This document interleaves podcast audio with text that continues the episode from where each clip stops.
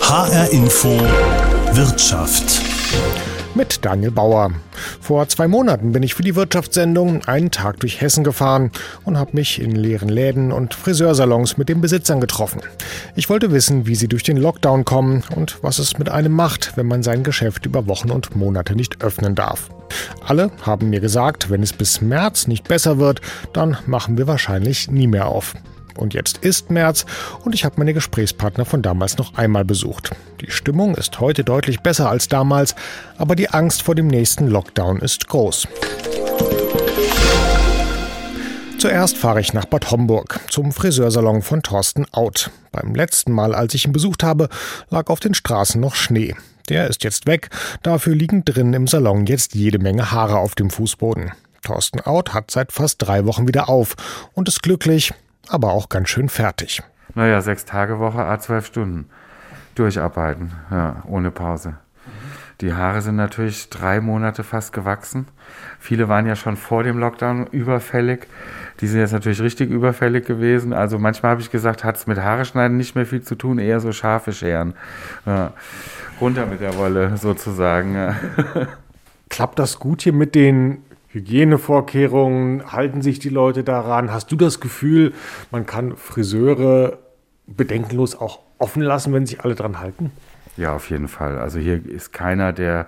Ich hatte, ich hatte in der ganzen Zeit keinen Fall Corona hier, nichts, also überhaupt gar nichts.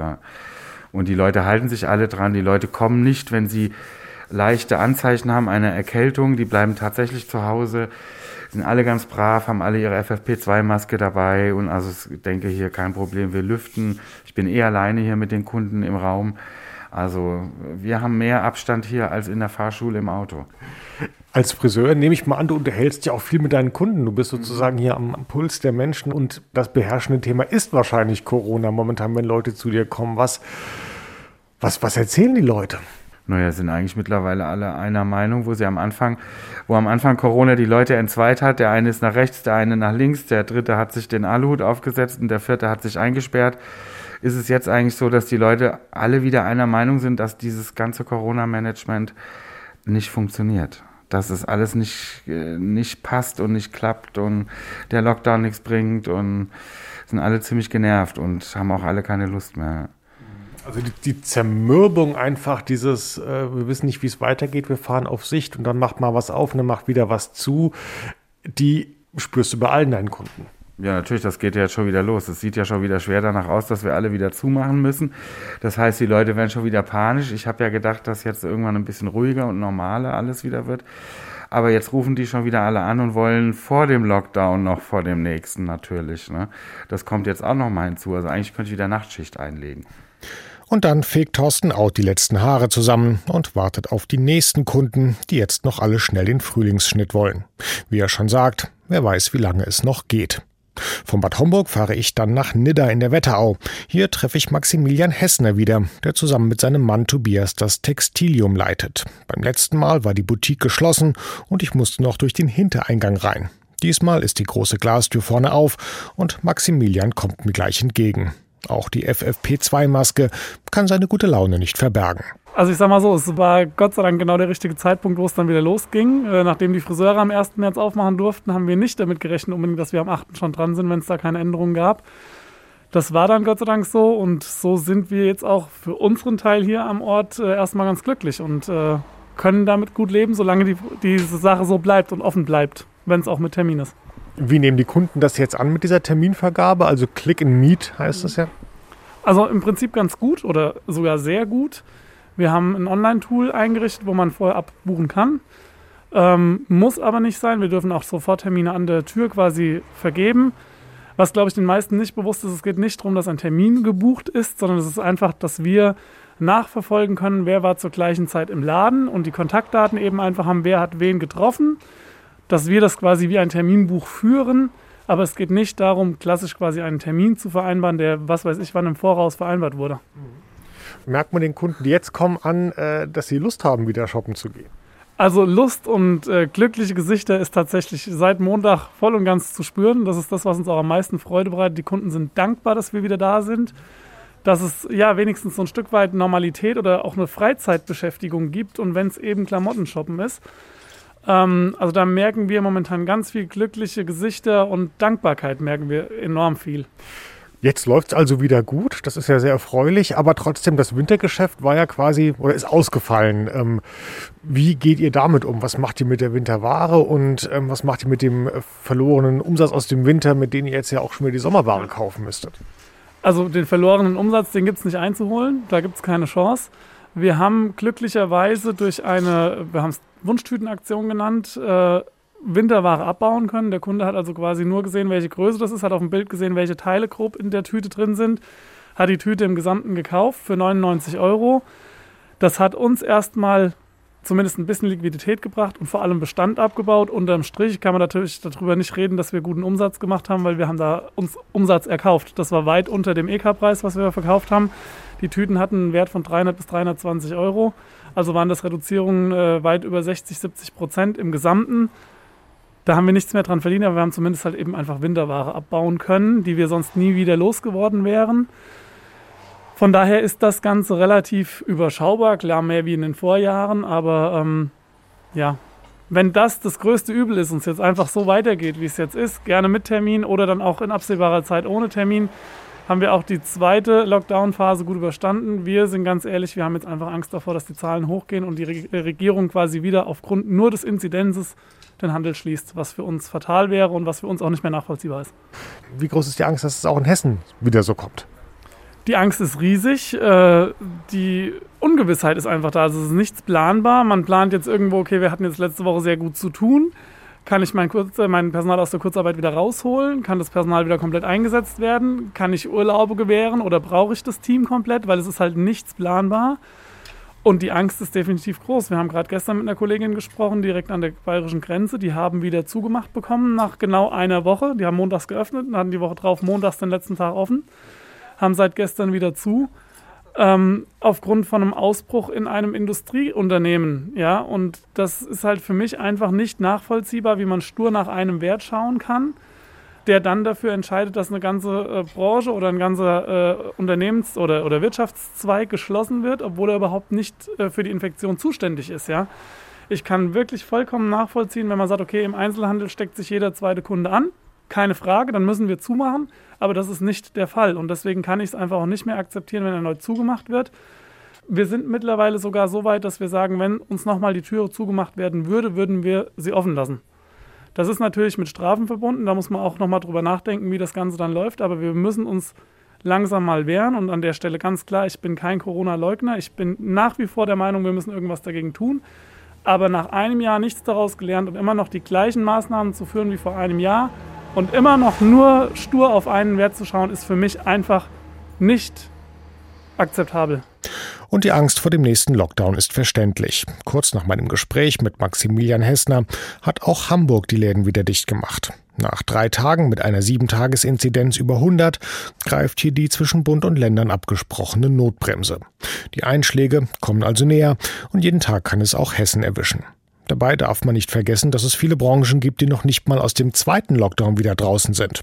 Darüber will ich mit dem Steuerberater Hartmut Rupprecht in Wetzlar sprechen. Im Januar hat er mir in seinem Büro von Mandanten erzählt, die verzweifelt auf staatliche Überbrückungshilfe warten. Und jetzt, zwei Monate später? Nach wie vor düster sieht es leider aus in der Veranstaltungsbranche. Die ganzen darstellenden Künstler die äh, freiberuflichen Fotografen, darstellende Künstler, Bühnentechniker, die sind alle nach wie vor betroffen vom Lockdown. Es finden keine Veranstaltungen statt. Also ist diese Branche äh, weiterhin nicht vorhanden wirtschaftlich. Gab es da seit dem letzten Mal auch welche, die aufgegeben haben, die dann vielleicht auch gar nicht in irgendeinen Insolvenzstatistiken auftauchen? Ja, genau, das ist eingetreten. Äh, zu meinem Bedauern äh, hat einer unserer Mandanten einfach ein Unternehmen geschlossen. Keine Insolvenzantragspflicht, da es kein äh, Kapitalgesellschaft war, sondern ein Einzelunternehmen in der Form. Es wurde einfach zugemacht. Die Arbeitsplätze sind somit entfallen. Beim letzten Mal, als wir uns unterhalten haben, da ging es ja auch um die ähm, ja, wie gut die Hilfen fließen, wie schnell, wie unbürokratisch die Hilfen äh, fließen für die Unternehmen. Das wurde immer versprochen von der Politik.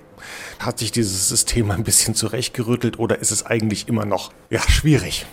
Ja, äh, schwierig ist es schon, weil äh, die Liquidität aus November und Dezember Hilfen, die ja für die Unternehmer im November und Dezember der Logik nach zur Verfügung stehen sollte, die ist dann erst im März letztendlich geflossen. Also es gibt immer noch große Unternehmen, die noch nicht mal die Dezemberhilfe erhalten haben, äh, weil Anträge noch zu prüfen sind äh, bei den Ministerien oder bei den Bewilligungsstellen. Das ist nach wie vor leider systemimmanent. Leider ist es da in, gerade in der letzten Woche äh, zu Betrugsfällen gekommen. Genau, das wollte ich gerade auch noch fragen. Für ein paar Tage wurden die Hilfen sogar eingestellt, weil man gemerkt hat, ups, äh, da gibt es eine ganze Reihe von Betrügern auf dem Markt. Können Sie sich erklären, wie das funktioniert haben muss? Offenbar, es gab Betrüger, weil eigentlich können ja nur Steuerprüfer, Anwälte diese Hilfen stellen. Also wie hat das geklappt? Und wissen Sie, ob es da auch Fälle in Hessen gab? Ja, äh, das hat uns natürlich sehr betroffen gemacht, äh, dass es hier Betrügereien gibt. Es sind Fälle vorgekommen, in denen nach meiner Kenntnis sich die Identität von den prüfenden Dritten erschlichen wurde durch kriminelle Handlungen welcher Art auch immer äh, unter dieser falschen Identität oder gestohlenen Identität wurde sich dann registriert im Portal. Äh, hier ist mit großer krimineller Energie dann auch noch der Prüfmechanismus äh, ausgehebelt worden, indem die Prüfung der Identität dann ins Leere lief oder fälschlicherweise bestätigt wurde. Und das führte dazu, dass hier kriminelle Elemente tatsächlich äh, Hilfen unberechtigt beantragt haben und äh, auf eigene Konten umgeleitet haben. Mir ist in Hessen kein Fall bekannt. Ich habe in der Kammer Hessen untersucht, inwieweit hier Betrugsmöglichkeiten hätten vorkommen können. Das ist äh, meines Wissens nicht geschehen.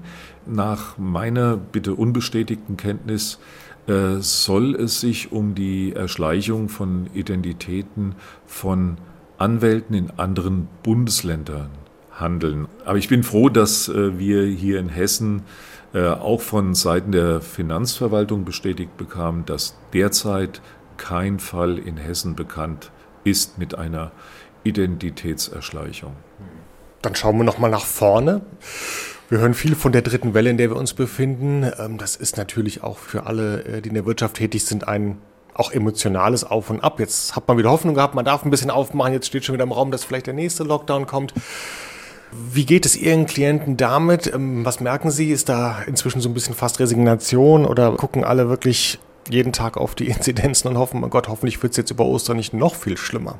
Ja, ich, äh, ich darf das Zitat verwenden.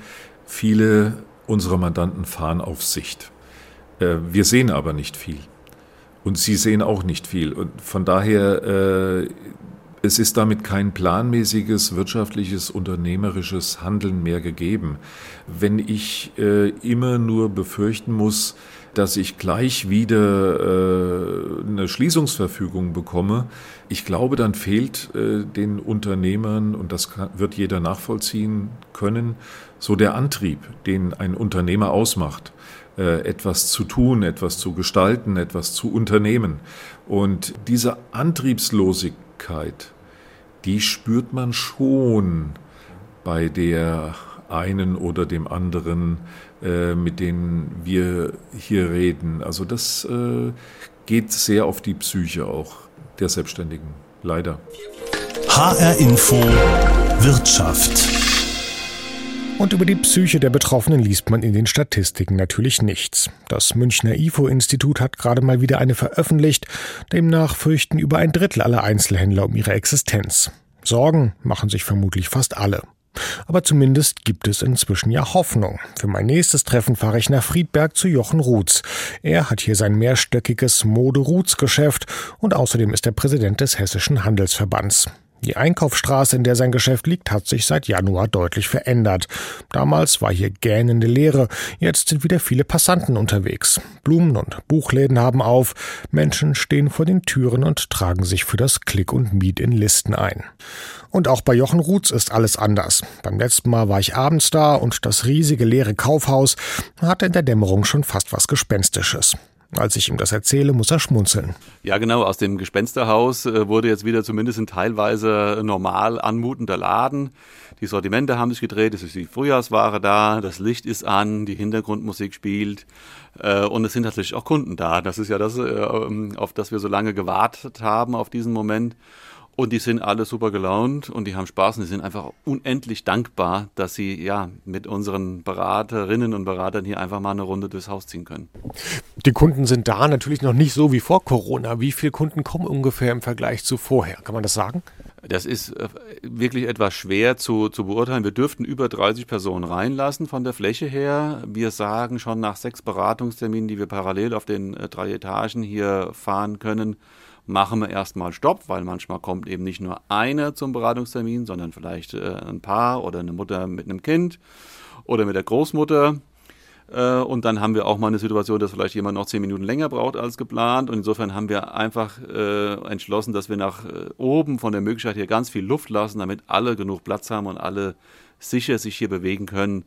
Insofern ja, es ist sicher, sicherlich kommen wir von der Frequenz her auf irgendwas zwischen 20 und 40 Prozent zum Normalen, aber die Leute, die herkommen, haben eben viel Lust und haben in der Regel auch einen Bedarf und insofern stimmt auch unser Bon, wenn die Kasse nachher gemacht wird.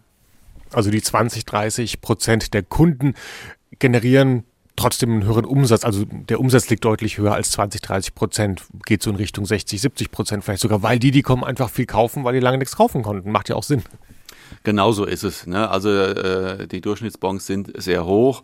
Äh, das ist auch fast klar. Wir haben ja eben auch ein Vierteljahr viele ausgehungert und insofern äh, wird da einiges nachgeholt oder schon auch in vor weiser Voraussicht äh, vorgekauft. Wir machen mit einer sehr überschaubaren Frequenz einen hervorragenden Umsatz, wenn man das ins Verhältnis setzt, ja. Und das hören Sie, äh, glaube ich, auch von den Mitgliedern im Handelsverband, ähm, andere Ketten, nicht unbedingt nur Textil, aber ähm, Kaufhäuser, Elektronikfachgeschäfte, ähm, die sind alle ganz zufrieden mit diesem Click and Meet, oder was, was hören Sie da?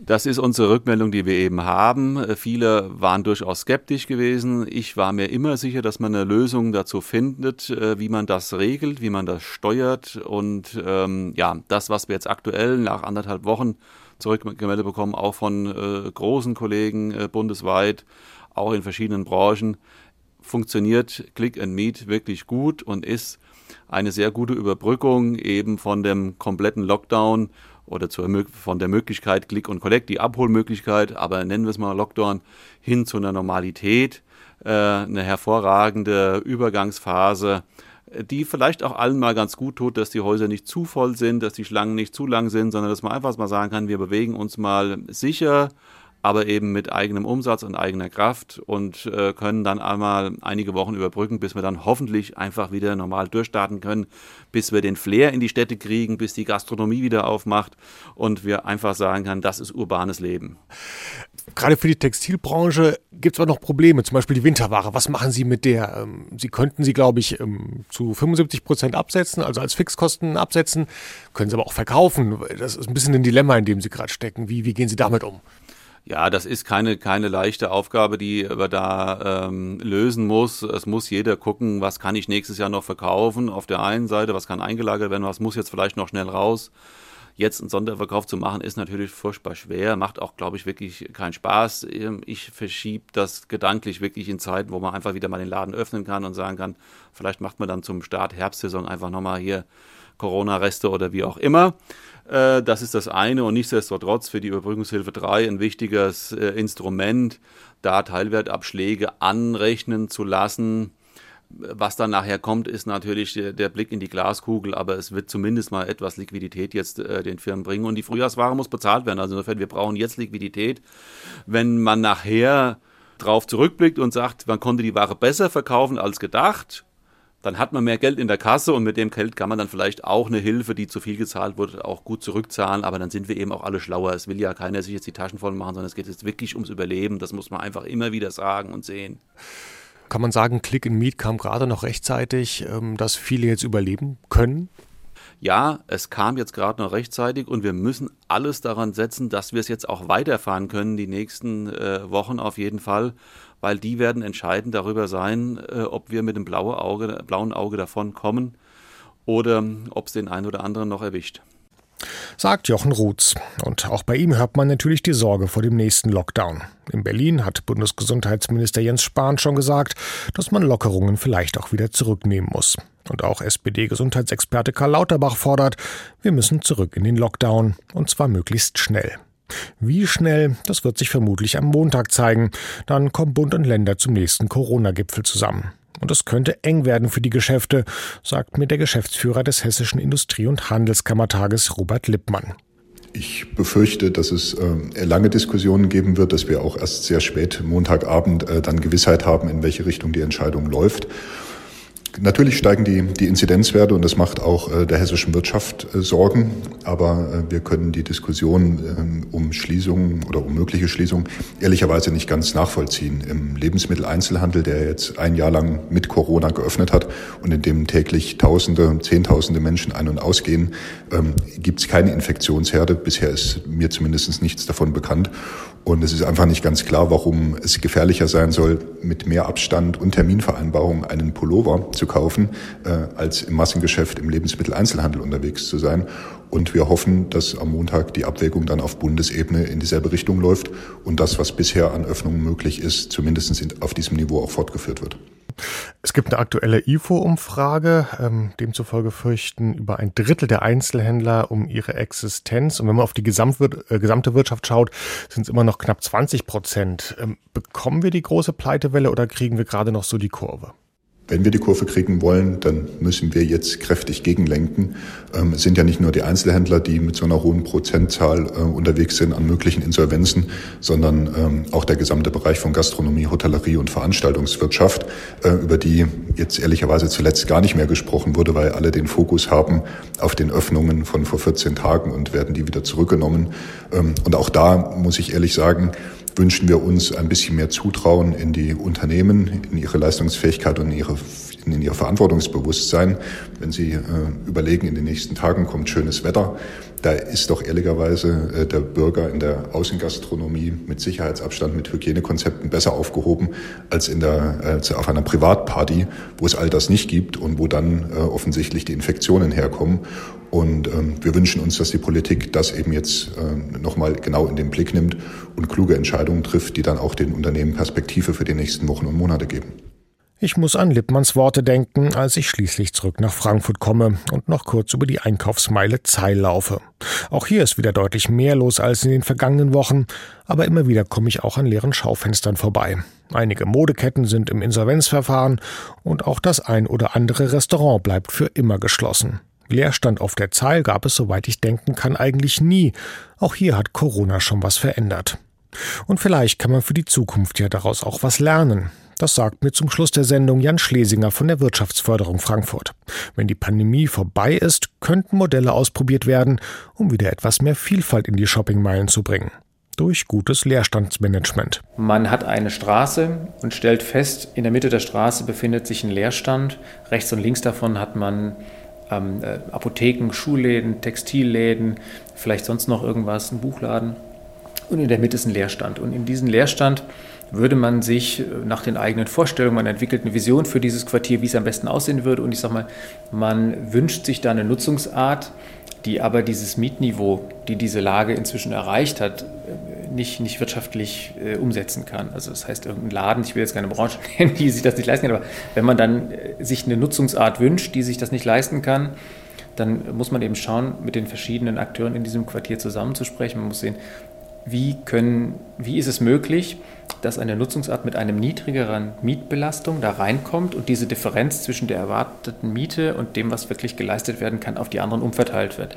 Sowas umzusetzen wäre sehr spannend. Das scheitert in den aller, allermeisten Fällen an der Situation, dass die Immobilieneigentümer diese Idee nicht so besonders gut finden. Aber ich glaube, Corona ist da gerade eine Chance, das nochmal neu anzustoßen und zu versuchen, ob man da nicht irgendwas bewegen kann. Also das ist zum Beispiel ein Aspekt, der auch zum strategischen Leerstandsmanagement gezählt werden kann. Und vielleicht setzt sich die Idee ja wirklich durch und wir bekommen am Ende attraktivere Innenstädte. Das war HR Info Wirtschaft. Die Sendung gibt's wie immer natürlich auch als Podcast auf hrinforadio.de und in der ARD Audiothek.